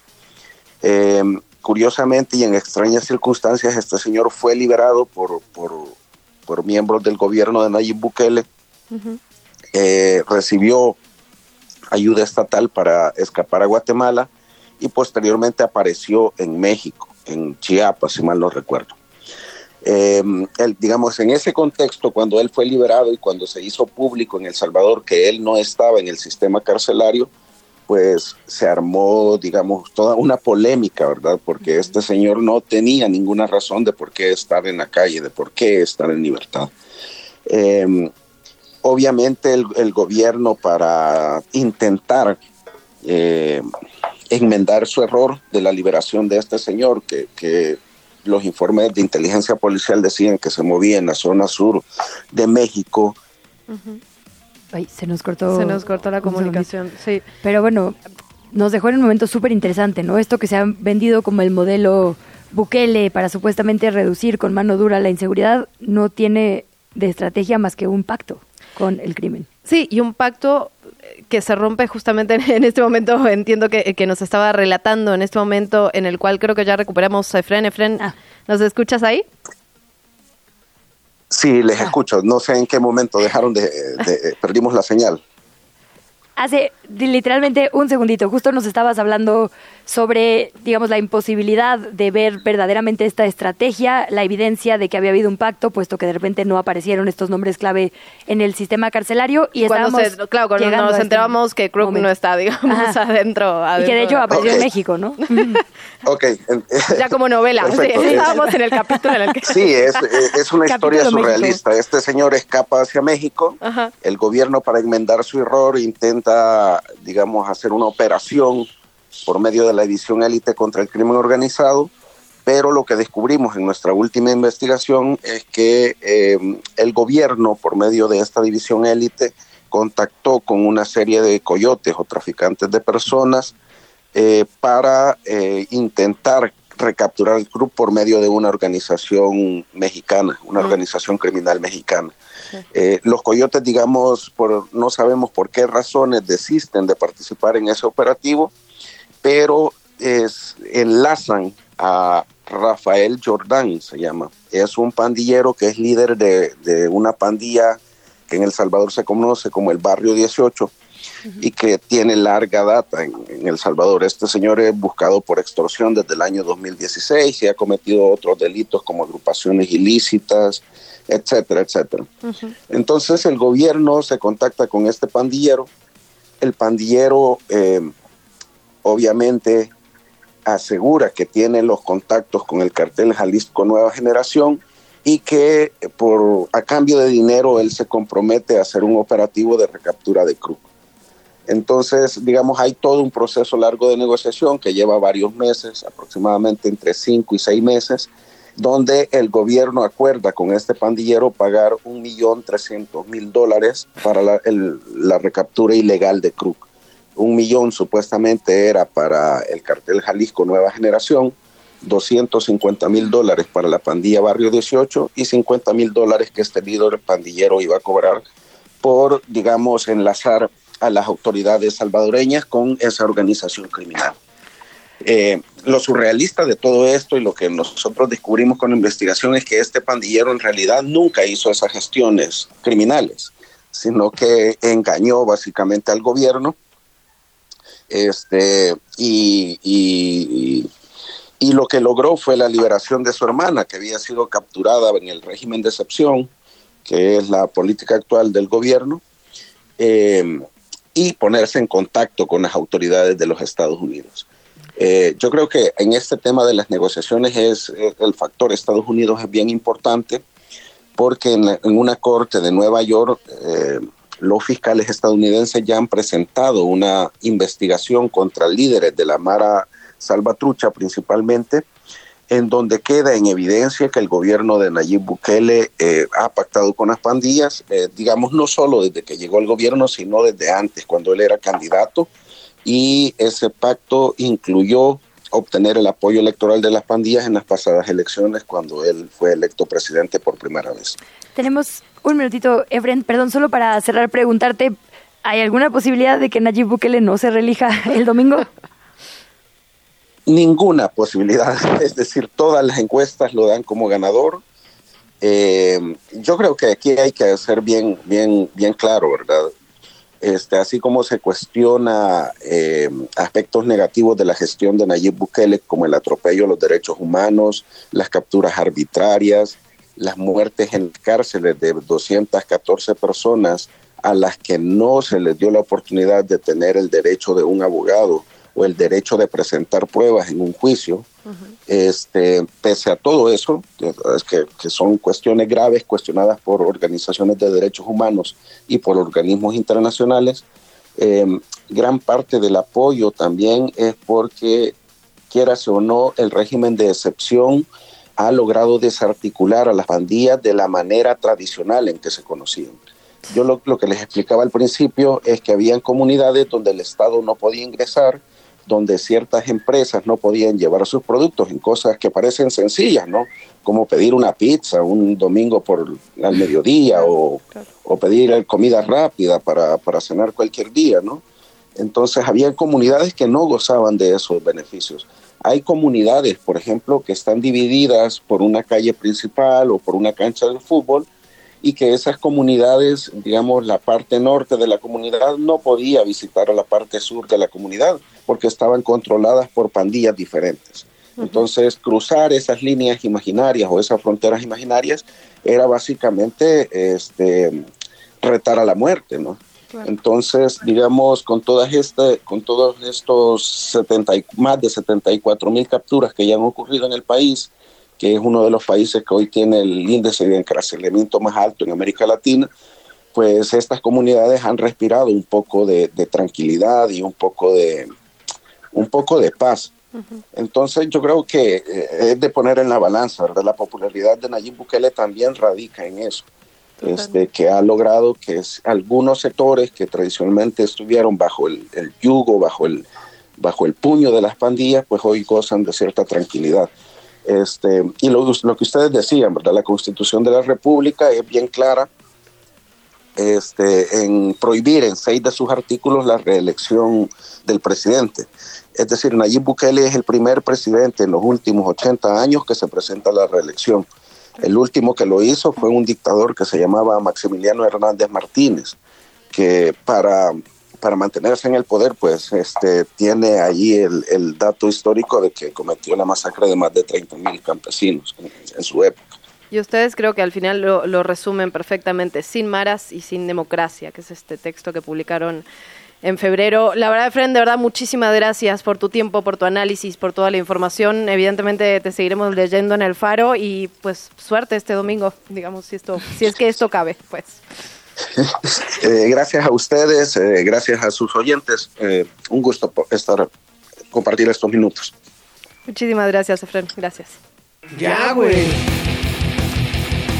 Vecinos de la colonia Escandón en Miguel Hidalgo reportan que durante las mañanas hay un bloqueo de tráfico lento en la calle Progreso a la altura de la Universidad La Salle porque la comunidad estudiantil se estaciona en doble fila cuando están dejando a las y los estudiantes. Además, los semáforos en el cruce de Avenida Progreso con Avenida Revolución duran unos segundos y esto genera embotellamientos. Nos vamos ahora rapidísimo hasta la redacción de chilango.com. Edgar Segura, ¿cómo estás? Qué gusto saludarte. Hola Luciana, buen día, buen día Luisa, ¿cómo están? Muy bien. Muy bien. esta es una de mis épocas de notas favoritas. Como reportera gozaba mucho cuando me tocaba cubrir el 2 de febrero, porque siempre hay una tendencia especial. Eh, en la pandemia, pues los niños Dios se visten de doctor, cuando hay momentos difíciles, eh, se les pone ahí, no sé, traje en señal de bonanza o cualquier cosa que tengamos en el imaginario colectivo. ¿Qué viste este 2024 en tu recorrido, Edgar? Eh, pues fíjate, Luisa, que vimos que siguen, siguen eh, mucho los, los niños doctores, los niños enfermeros, eh, pero también pues eh, eh, encontramos ahí, por ejemplo, a los niños mariachi, al niño hmm. abogado, al niño este futbolista, ¿no? A, a personas que iban por por el atuendo de, del equipo de fútbol de su preferencia, ya sea del América, de la selección mexicana, de las Chivas, del Cruz Azul. Falta tu eh, Necaxa, por supuesto. Mi Necaxa no estuvo claro. ahí. Claro. Sí, fíjense que de hecho no, no había de... Es el que más lo necesita, oigan. Por eso, sí, esa es la explicación. Así pon tu niño Dios. Sí, pues eh, nos, nosotros nos lanzamos a la, a la Romería del Niño Dios, que se pone del 6 de enero al 2 de febrero en el centro histórico y de verdad es una sastrería monumental para los niños dioses. Encuentras prácticamente todo tipo de, de atuendos eh, y lo que hicimos fue conversar un poquito con la gente, con, con los vendedores de estos atuendos eh, sobre el significado que tienen, ¿no? Eh, y es algo muy interesante porque nos contaban que la tradición indica que en el primer año en que se presenta a un niño Dios en la iglesia, uh -huh. tiene que este, llevarse de blanco, en el segundo año eh, con un atuendo un poquito más tradicional, como el niño del Sagrado Corazón, para el tercero es cuando ya se lleva en su trono y con su cetro, y a partir del cuarto año, según esta tradición, que obviamente varía de familia a familia, es cuando ya lo puedes vestir de acuerdo con tu fe o de acuerdo con los favores que tú vas a pedir, ¿no? Entonces, pues ya por eso es cuando empezamos a encontrar eh, al niño de los milagros, al niño de la salud, al niño del amor, al niño de la, de la abundancia, eh, y también pues hay gente que obviamente eh, prefiere pedir por su propio oficio y encontramos pues al niño doctor, al niño enfermero, al niño abogado, al niño mariachi, al niño juez y como les comentaba al, al niño eh, futbolista. Y hay este tipo de atuendos este un poco más extravagantes que ya no son tan aceptados por la iglesia pero pues que de una u otra forma reflejan eh, esta forma muy particular del mexicano de vivir su, su fe eh, muy, muy mezclada con nuestro folclore justo y en lo que uno está pensando en ese momento, qué quiere pedir, qué es lo que uno cree. La verdad que hay un, digamos, un sinfín, ¿no? De opciones en este 2 de febrero. Por cierto, Edgar, ¿comiste tamales ya? Eh, en eso estamos, ya ya lo tenemos aquí apartado junto con el atole, este y ya en un ratito le, le damos baje. Pues nosotros tenemos café frío en esta cabina, así nada más lo digo así. En llorando, la redacción así. de Chilango y Radio Chilango ya vimos a cuál hay que ir sí. saliendo del noti. No, pues muy linda la nota, eh, digo, con todas estas, esto que nos reportas de tal cual, ¿no? Es, es también una forma de termómetro, lo que sí. la gente está sintiendo, lo que la gente está pidiendo. También hay algo como muy lindo y tradicional, esto del ropón, este como momento de cuidar tu fe, ¿no? Es, digo, independientemente de lo que cada quien tenga en su corazón y su, y su mente, es como una tradición muy linda que, que se ve con muchos colores y con, eh, pues sí, tal cual, con muchas formas en esto que nos dices que se ven los mercados y particularmente en algunos. Cuentas también la historia de la Candelaria, entonces sin duda vale la pena leerte en chilango.com. Si nos permites, lo hacemos y te saludamos ya la siguiente semana.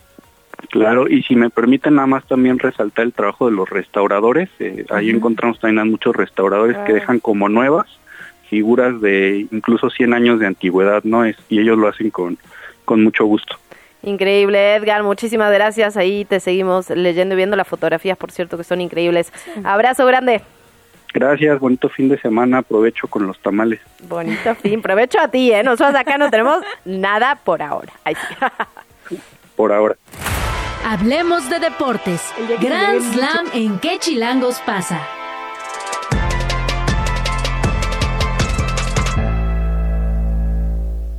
52 minutos, momento de hablar de deportes. Kika Hernández, ¿cómo estás? Un placer estar con ustedes, Luisa y Luciana. Y bueno, ya escuché, Edgar, que ya está lo del niño futbolista. Y bueno, Luciana, espero que ya tengas eh, tu niño vestido de Necaxa. Siempre. Y bueno, Ahora todo Este- tiene sentido. ahora todo tiene sentido, claro. Hay que hay que lograr el milagro. Y bueno, sí, si no se pide, pues, este- ah, perdón. Dale, dale, perdón, Esta Quique. semana eh, ya acabaron los, el, el mercado de fichajes en la Liga MX, eh, se movieron alrededor de 130 millones de dólares y bueno, entre los últimos movimientos fue la llegada de a Pumas de Leo Suárez, quien llega procedente de América.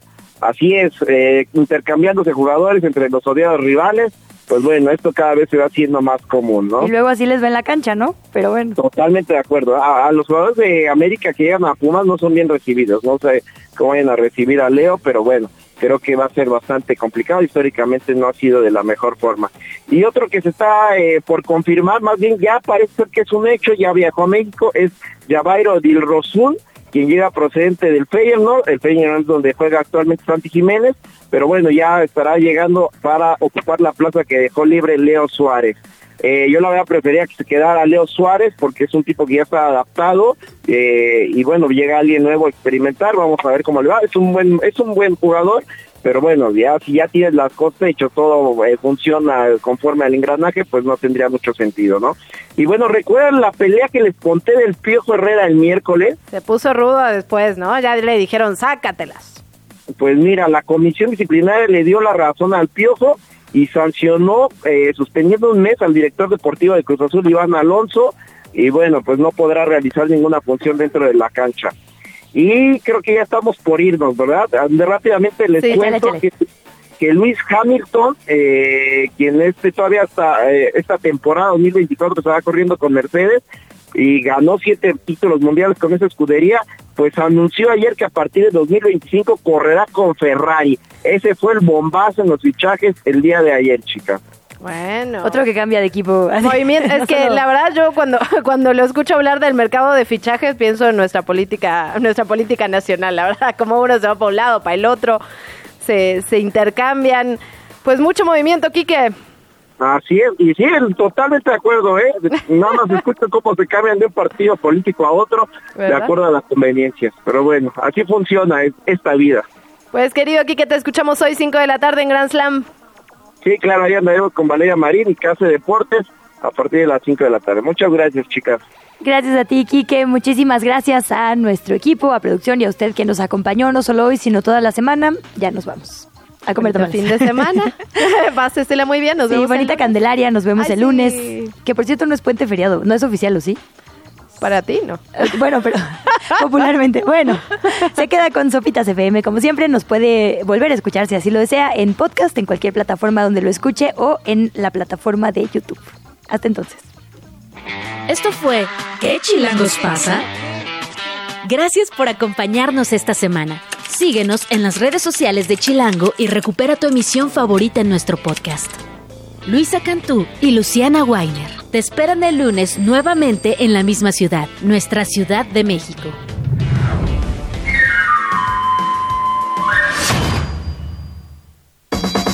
Radio Chilango, Radio Chilango 105.3 FM. La radio que... Viene,